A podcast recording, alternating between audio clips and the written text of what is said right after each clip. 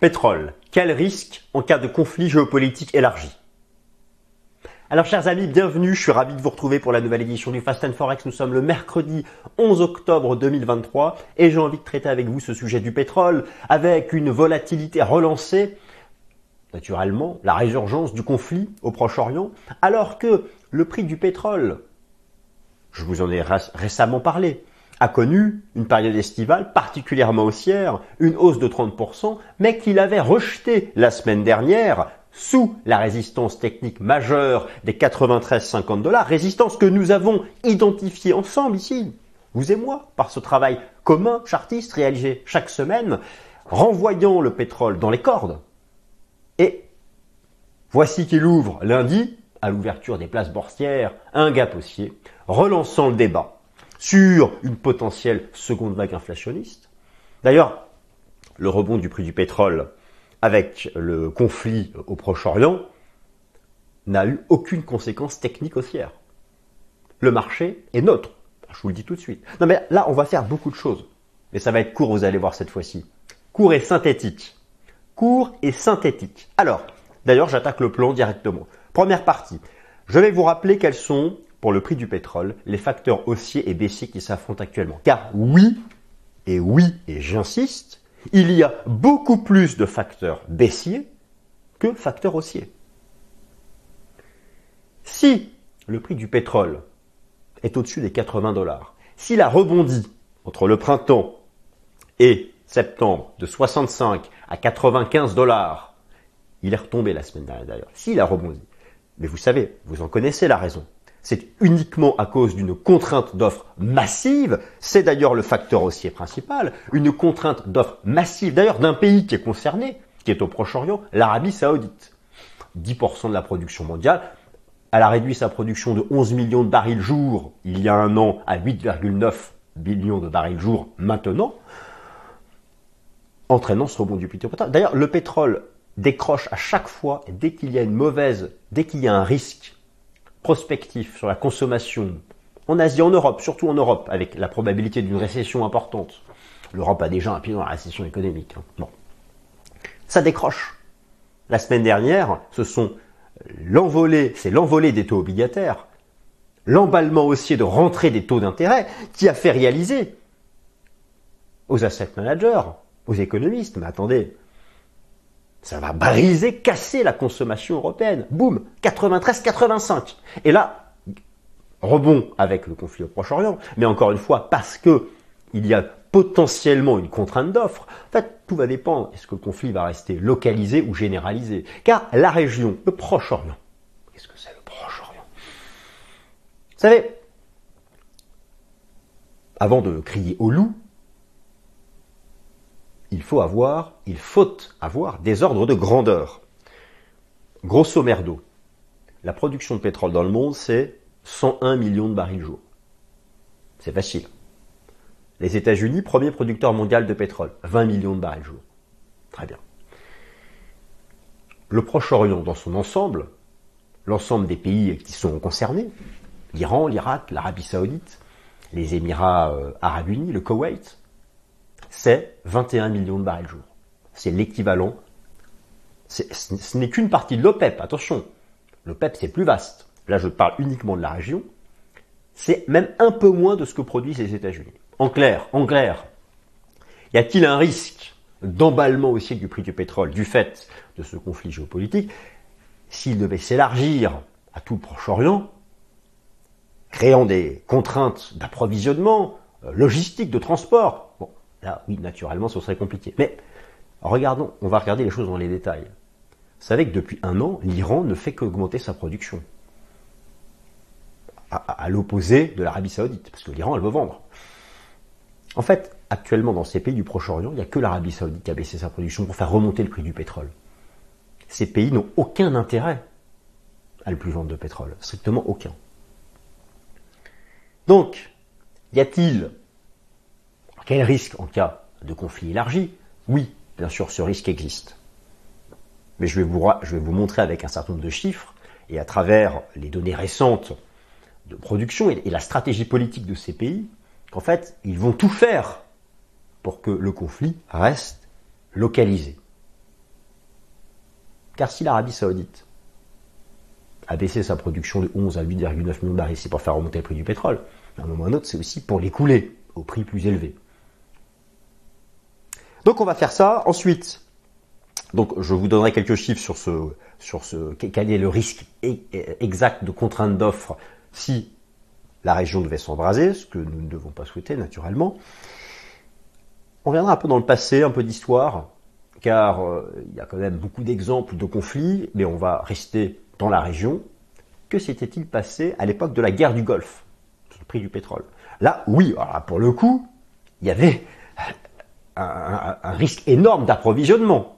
D'ailleurs, à l'époque, le prix du pétrole est passé de 20 à 40 dollars, il est retombé direct, très rapidement à la case départ. Donc c'est pour vous montrer que pour une envolée du prix du pétrole, non seulement il faut un conflit généralisé, mais en plus ça retombe très vite, dès que le transport reprend.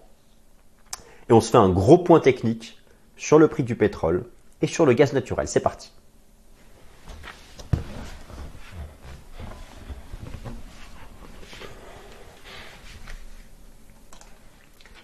Risque en cas de conflit géopolitique euh, élargi On attaque, mes amis, le rideau s'ouvre tranquillement. Le plan, je viens de vous le donner, mais je vais le faire apparaître euh, à nouveau. Et puis, euh, et puis voilà, donc la première partie, prix du pétrole, les facteurs haussiers et baissiers qui s'affrontent actuellement. Car oui, effectivement, c'est quelque chose que je vous ai déjà rappelé un certain nombre de fois.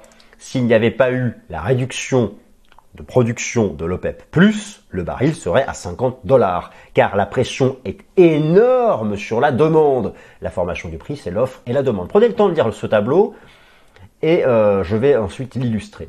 Vous avez donc à gauche les facteurs haussiers qui agissent sur le prix du pétrole et à droite les facteurs baissiers. Alors, le prix du pétrole a rebondi de plus de 30% au troisième trimestre, passant de 65 dollars à 90 dollars le baril, sur fond d'une contrainte d'offre sur fond d'une contrainte d'offre de l'OPEP+. Mais la première semaine du mois d'octobre a vu un rejet baissier du prix du baril sous la résistance technique majeure des 93,50. Donc voilà, hein, je vous parle de ce rejet-là, le rejet qui a eu lieu la semaine dernière. Depuis ce niveau technique dont nous avons beaucoup parlé, il y a eu donc un rejet. Et là, vous avez donc effectivement, avec le conflit au Proche-Orient, là l'ouverture d'un gap haussier, mais un gap haussier qui se fait en parfaite zone de neutralité. Mais bon, n'allons pas trop vite, euh, la partie technique est à la fin. Alors, la relance du conflit armé au Proche-Orient a généré un gap haussier sur les pétroles en bourse, c'est-à-dire ICE, Brent et le NYMEX WTI. Le tableau qui se trouve sur votre droite euh, vous propose une synthèse non exhaustive des facteurs haussiers et baissiers qui agissent actuellement sur la formation du prix du pétrole. Alors quel est le risque de hausse du prix du pétrole après les attaques du Hamas contre Israël? Rappelons que cette région a déjà été la source du rebond estival du prix du pétrole avec la réduction drastique de la production pétrole de l'Arabie saoudite. Alors oui, c'est vrai que c'est le facteur principal haussier, la réduction de pétrole euh, drastique de, l'Arabie saoudite. Je vous remontre ici les datas qui concernent uniquement les pays de l'OPEP et donc euh, pour l'Arabie saoudite, la production a quand même été réduite en 2022 de 10 500 000 barils jour à 8,9. Ah, regardez l'Iran. L'Iran, elle a augmenté sa production. L'Irak, c'est en légère baisse. Le Koweït, c'est en légère baisse. Les Émirats arabes unis, c'est stable. Donc, c'est vraiment l'Arabie saoudite qui a tenu. Et donc, par rapport à, à ce débat qui est de savoir quel est le risque, quel est le risque d'emballement du prix du pétrole, car en fait, euh, le vrai risque, et ce qui relancerait l'inflation nominale, d'ailleurs vous avez ce jeudi la mise à jour de l'inflation nominale aux États-Unis, le vrai risque serait de voir un dépassement des sommets de la semaine dernière sur le prix du pétrole. Si on dépasse 93,50, si on fait une cassure technique haussière, on va à 100. Et là, c'est compliqué. Mais voilà.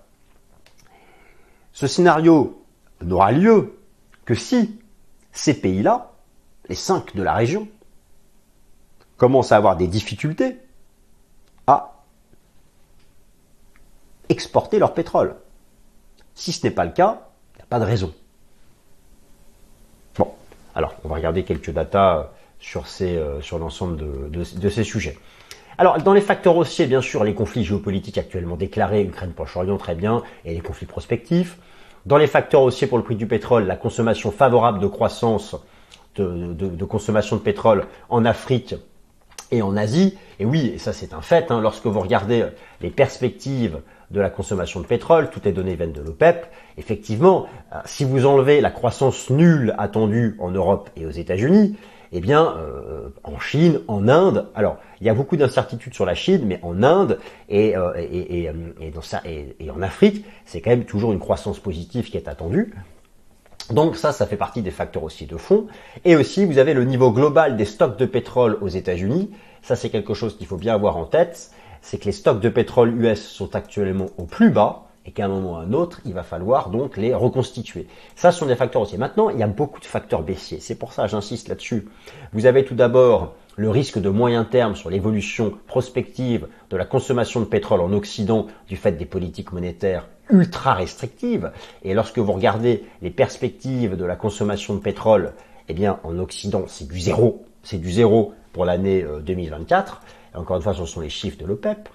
Vous avez dans les facteurs baissiers l'augmentation substantielle de la production de pétrole en Amérique du Nord, qui est, sur, un record historique, ainsi que la perspective de forte hausse en provenance d'Amérique latine, en particulier du Venezuela.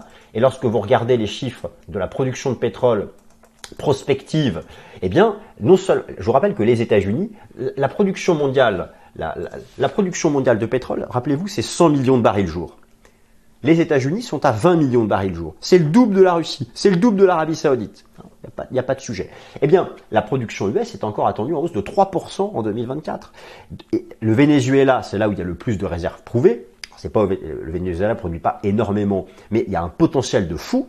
Et là, c'est pareil, de grosses perspectives d'augmentation de, l'offre. Donc, donc, au final, vous savez, si, si, l'OPEP, si l'Arabie Saoudite a à ce point à baisser sa production pour soutenir le prix du pétrole, c'est parce qu'elle sait qu'en face, les perspectives de la demande sont atones en, en, Occident à cause des, nouveaux coûts de financement, et qu'aux États-Unis et qu'en Amérique latine, on ouvre, on ouvre, on ouvre, on ouvre, on ouvre le robinet.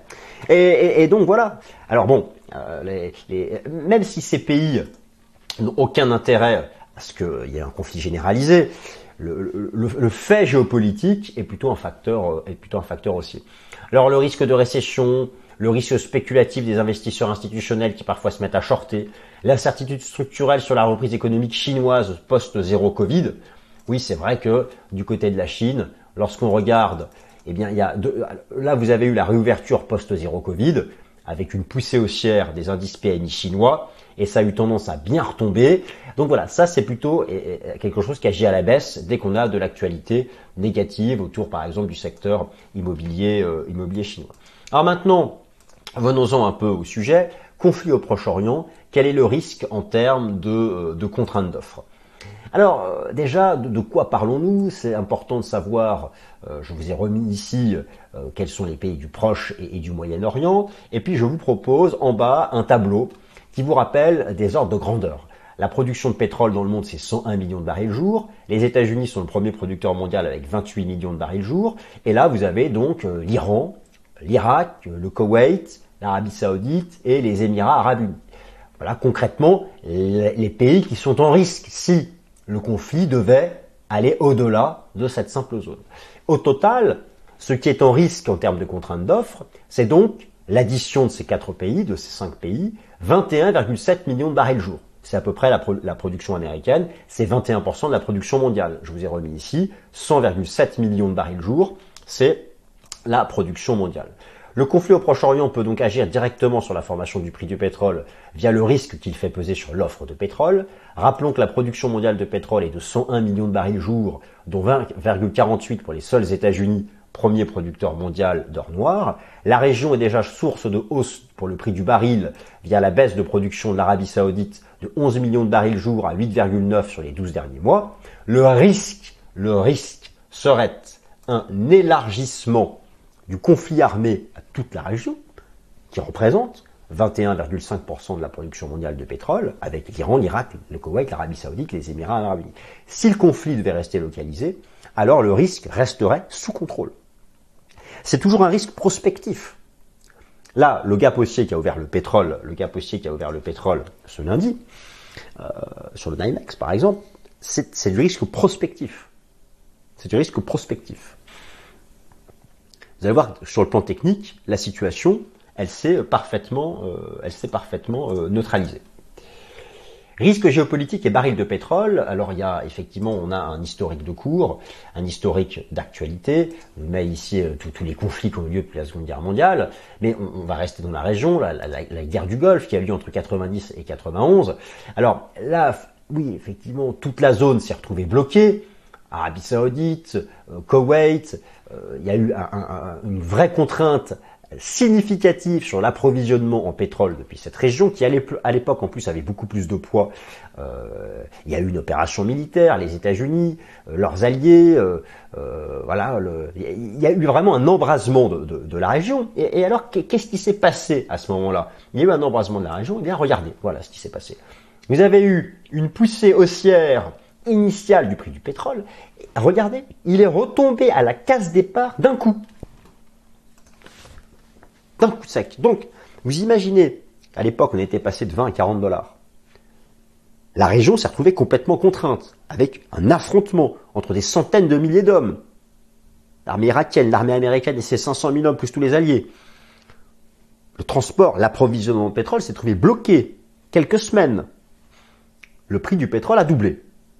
Et puis dès la reprise des approvisionnements, Retour à la case départ. Donc ce que je veux dire par là, c'est qu'actuellement, nous ne sommes pas dans ce cas de figure.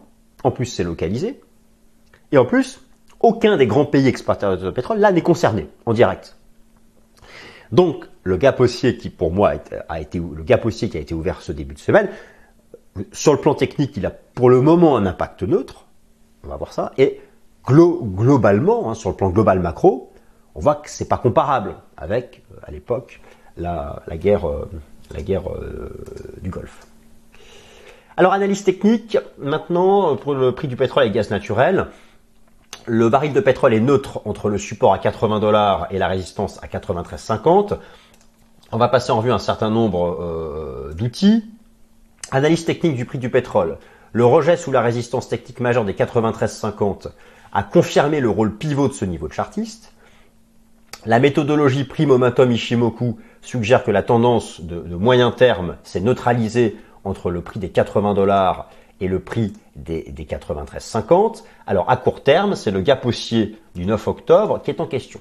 Moi, ce que je voulais vous rappeler, c'est que la tendance, elle s'est neutralisée. Il y a eu la poussée haussière de l'été entre le support majeur des 65 dollars, qui je vous le rappelle était le niveau avant le choc boursier de la crise sanitaire, hein, donc tout, se tient, février 2020, mars 2020, on a rebondi dessus, on est sorti par le haut d'un range, et on est revenu chercher la ligne de coup de ce qui fut à l'époque le double top du déclenchement de la guerre en Ukraine, et on a échoué en dessous. On reste sous la trendline, et en même temps, vous avez ici les 80 dollars, je vous rappelle que les 80 dollars sont le prix que tous les pays de l'OPEP, dans un consensus, définissent comme minimum acceptable. Voilà. C'est lorsqu'on bascule sous 80 dollars que l'OPEP met en place des contraintes d'offres. Mais ils ne demandent pas 150 dollars ni 120. Parce qu'ils savent qu'à un moment ou à un autre, à ce prix-là, la consommation occidentale peut être freinée. Donc tout, ça est calculé. Ils, demandent 80. Donc au final, vous voyez, il y a quand même un risque d'emballement, sauf si vraiment ça part en vrille dans la zone, ah d'accord, mais personne n'y a intérêt. C'est ça que je voulais euh, rappeler.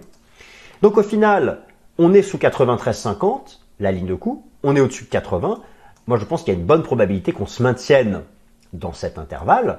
D'ailleurs, en Ishimoku, c'est intéressant de noter que c'est en plein milieu du nuage de l'Ishimoku en hebdo. Euh, alors, le gap qui a été ouvert ici a encore son influence. Tant qu'on est au-dessus, c'est un biais bullish. On va peut-être retaper par ici.